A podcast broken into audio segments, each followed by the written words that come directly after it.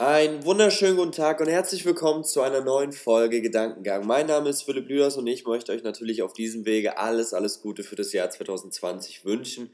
Ich hoffe, ihr hattet ein geiles Silvester, ihr habt die ersten Tage im Jahr gut überstanden und äh, ja, habt es auch auf jeden Fall richtig krachen lassen.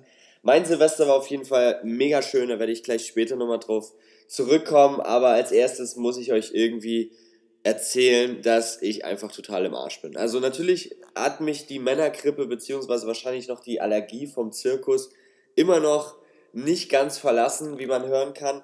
Aber ich muss auch wirklich sagen, und ich weiß nicht, ob ich der Einzige bin, dem es so geht, der Start ins Jahr, man ist immer so euphorisch, Silvester, und will dann halt, wie gesagt, abgesehen ist von den Vorsätzen, einfach top motiviert reinstarten und startet halt seine Woche irgendwie so an einem Donnerstag, wo ich mir denke, yo, da ist mein Körper einfach schon wieder im Wochenendmodus. Also ich weiß nicht, das ist schon irgendwie total komisch und dann habe ich so richtig gemerkt, dass, keine Ahnung, es waren so fast zwei Wochen, eben jetzt durch diese, durch diese Teilung äh, oder diese, ja, Lage von den Feiertagen war das jetzt halt gefühlt zwei Wochen Urlaub.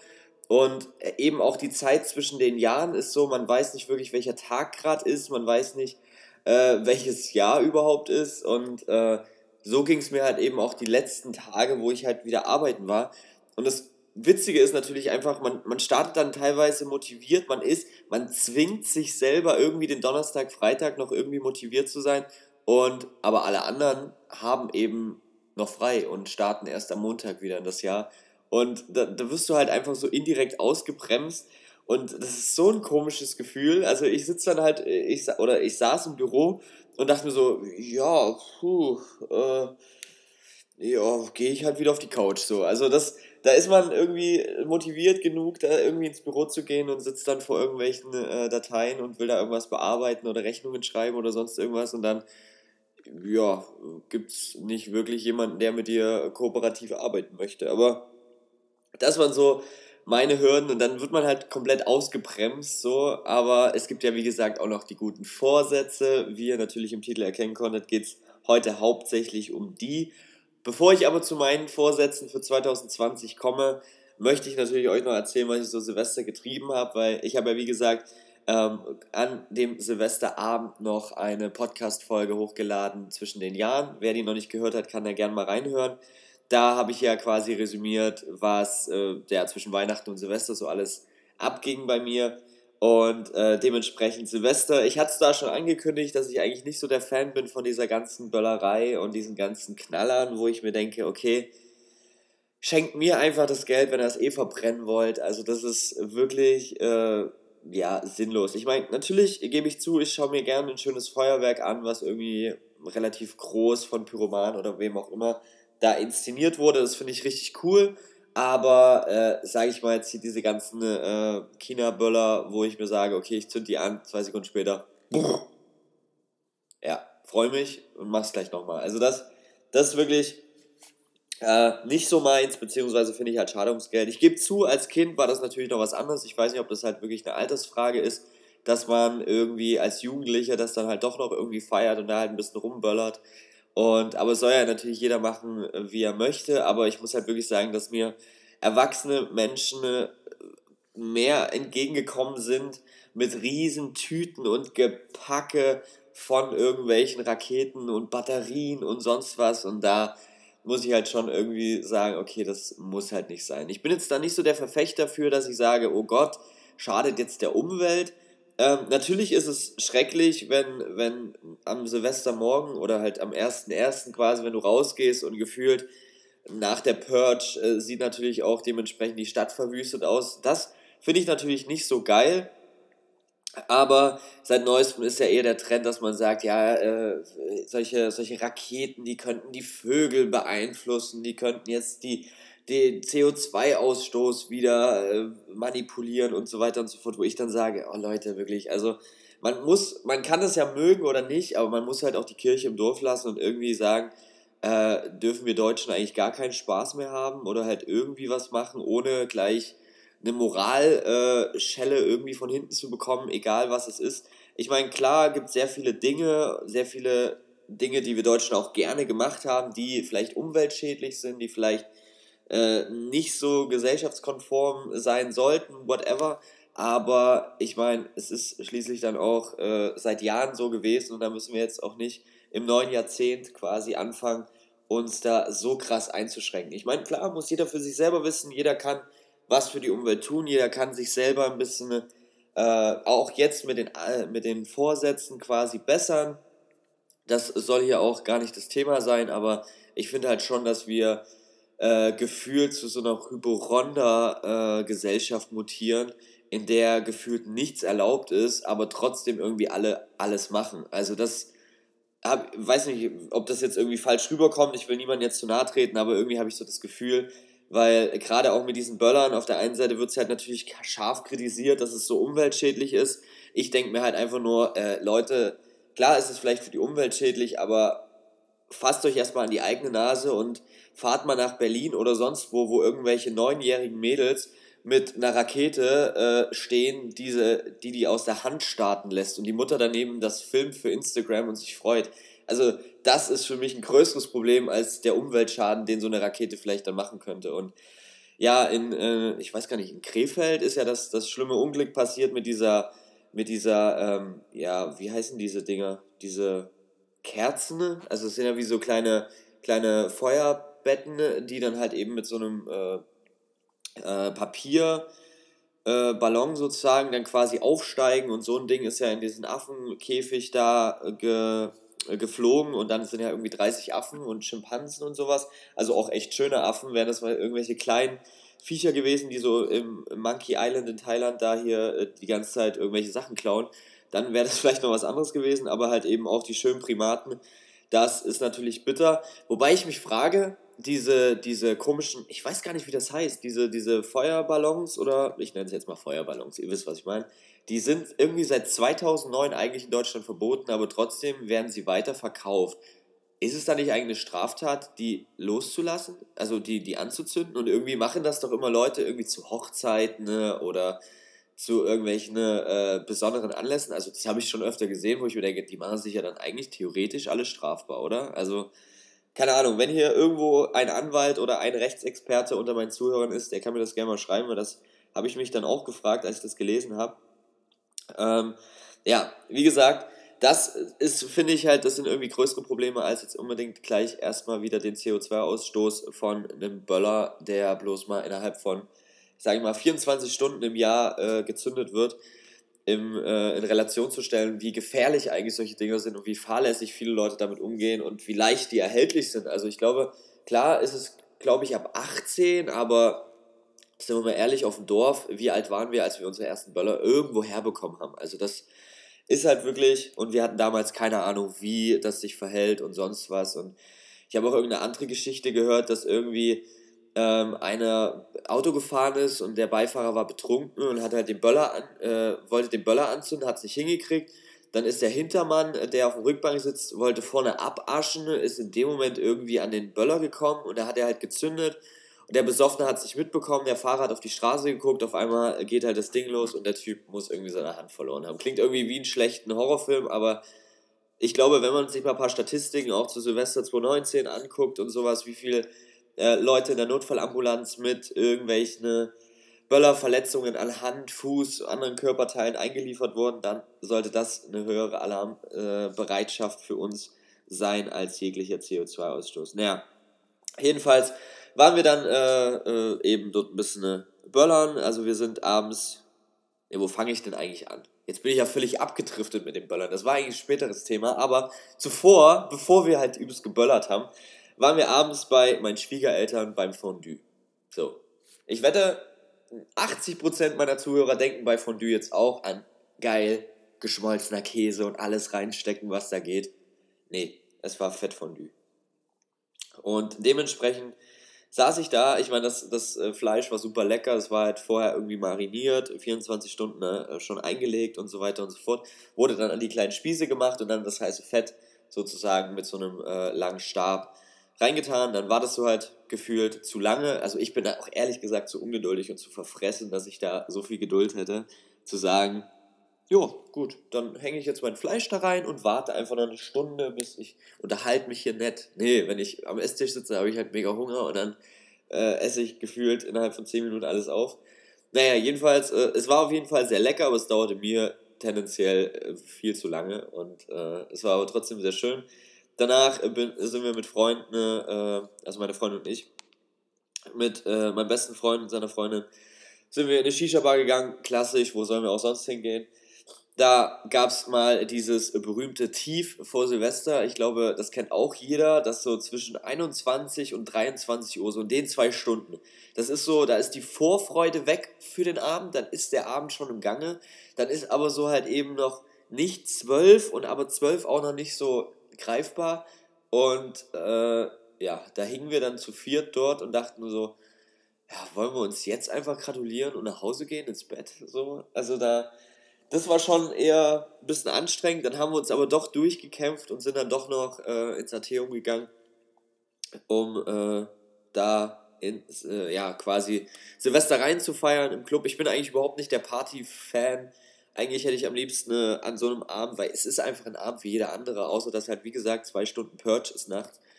Bin ich einfach der Fan, okay, man kann das irgendwie in einer gemütlichen Runde machen, man kann das aber auch einfach zu Hause im Bett erledigen. Also das ist jetzt wirklich nichts Besonderes, aber trotzdem waren wir halt eben mal wieder feiern. Es war auch echt cool.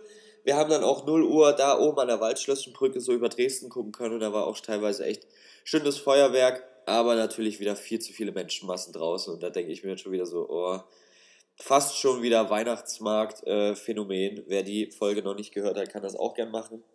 Achtung, Spoiler-Alarm, ich bin sehr, sehr, sehr böse. Böse, wurde mir gesagt. Aber egal. Naja, ja, das war im Endeffekt mein Silvester. Irgendwie nachts um vier waren wir dann wieder zu Hause. Und jetzt komme ich im Endeffekt, wie gesagt, jetzt käme das Böller-Thema, das hatten wir jetzt aber schon, also wisst ihr Bescheid. Und jetzt kommen wir im Endeffekt zu diesen ganzen Vorsätzen. Und äh, da hat Bodo Schäfer, ich weiß nicht, ob ihr den kennt, ähm, eine Geschichte mal erzählt zwischen einem Huhn und einem Adler.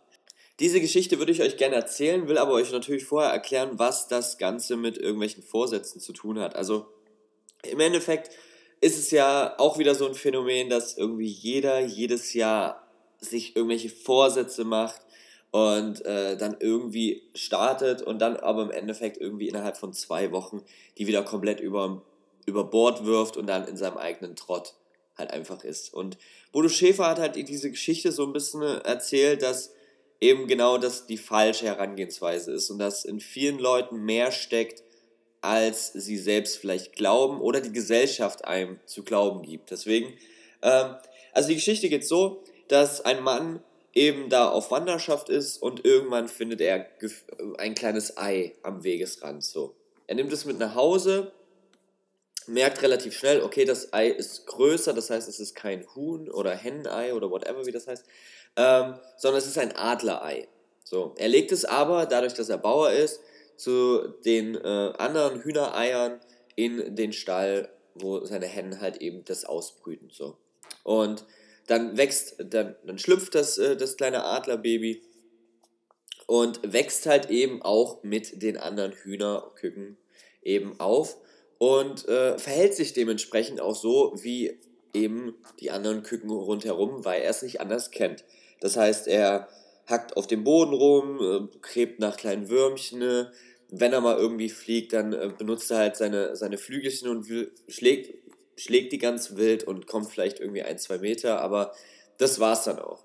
Und je älter er wird, desto mehr ist er in diesem Trott gefangen und so weiter und so fort und äh, verhält sich auch gar nicht anders als ein Huhn, ohne irgendwie zu merken, dass er eigentlich für was anderes bestimmt ist. Eines Tages sieht er dann einen quasi majestätischen Schatten auf dem Boden ähm, von einem vorbeifliegenden Adler. Da schaut er nach oben und fragt halt den an, ein anderes Huhn, was ist das denn? Und da meinte das Huhn, ja, das ist ein Adler, das ist äh, der König der Lüfte und ja, aber das, da brauchst du dir überhaupt keine Gedanken drüber machen, denn so werden wir nie sein. Wir sind Hühner, wir sind für den Boden bestimmt und äh, ja, wir werden da nie hinkommen, wo dieser Adler halt eben da oben ist hat er sich halt nichts weiter dabei gedacht und hat halt ähm, ja, weiter sich damit abgefunden, dass er halt scheinbar ein Huhn sei und ist dementsprechend auch irgendwann als Huhn gestorben.